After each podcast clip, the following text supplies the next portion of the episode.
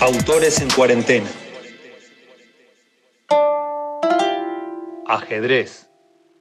Laura Alemán. Habían cruzado el océano. Venían de lejos. Varsovia, el Vístula, el campo eslavo. Imágenes de bruma y de infancia. El encuentro, la boda, el barco. Llegaban huérfanos, sin padres ni hermanos, sin plata ni oropel solo el impulso y el coraje, solo las ganas de ser. Él era severo y parco, duro e inflexible, rojo, comunista en el hueso y en la piel. Discutía con violencia, caminaba lento y desganado, sin levantar los pies. Tenía los ojos negros y agudos de Vittorio Gassman, el hábito del trabajo y el sacrificio, la terca pasión de hacer. Adoraba a Beethoven, cada noche se internaba en sus mares torrenciales, tomado por un viento negro que nadie podía ver. La quería de un modo glacial y apático, casi nunca sonreía, apenas toleraba su entusiasmo, cortaba en seco sus preguntas de mujer. Ella era locuaz, alegre, atropellada, coqueta, generosa y fiel. Hablaba sin parar, siempre apurada y de pie. Soltaba juicios terminantes, en un castellano torpe al intentar unir o coser.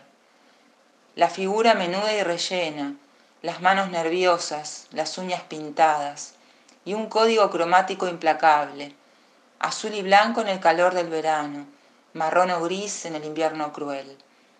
Odiaba la iglesia y sus mandatos, adoraba a Chekhov y a Tolstoy.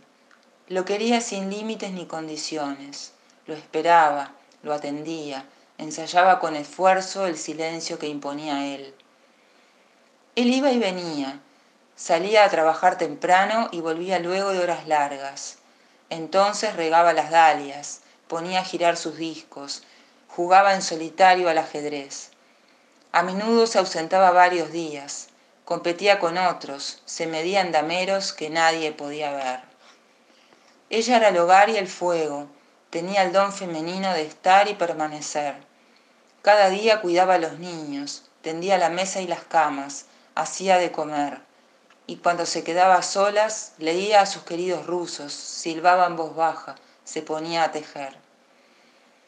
Así pasaron mil años, las bodas de plata, las bodas de oro, los hijos, los nietos, los amigos de los hijos y de los nietos, aniversarios, cumpleaños, casamientos, una lumbre compartida, un puente de paciencia y de tiempo, temblores, humores, distanciamientos, la memoria velada, adormecida, tenue nostalgia de un país lejano, tibios fulgores del ayer. Una tarde ella atendió el teléfono, una tarde como tantas, como todas. Él había salido, ella lo esperaba. Atendió sin pensar, en la línea una voz ignota inauguró el dolor, lo predijo, le dio forma y olor de mujer. Una voz le dijo, una voz lo dijo. Lo soltó en su cara, lo metió en su cuerpo. Un rayo, un misil, una daga. Pronunció lo que ella sabía o ignoraba. La mató, la murió, la dejó inerme o inválida. La sacó de sí, la dejó sin ser. Pero ella no dijo nada, solo pudo enmudecer. Soportó el tajo de un modo sereno y estoico. Simuló la firmeza y la calma. Nunca habló con nadie, nunca habló con él. Sangró a solas y oscuras, lloró un llanto seco, pensó en el ajedrez y se aferró a la vida como sabía hacer. Se inventó el ánimo y la risa, entristeció sola, envejeció con él. Y pasaron mil años, la paciencia y el tiempo, las ganas de estar y de ser. Y vino el final. Antes de morir, él le dijo que la quería, le dijo que ella era la única, la mejor, la elegida, la pieza mayor, la voz principal, la reina del ajedrez.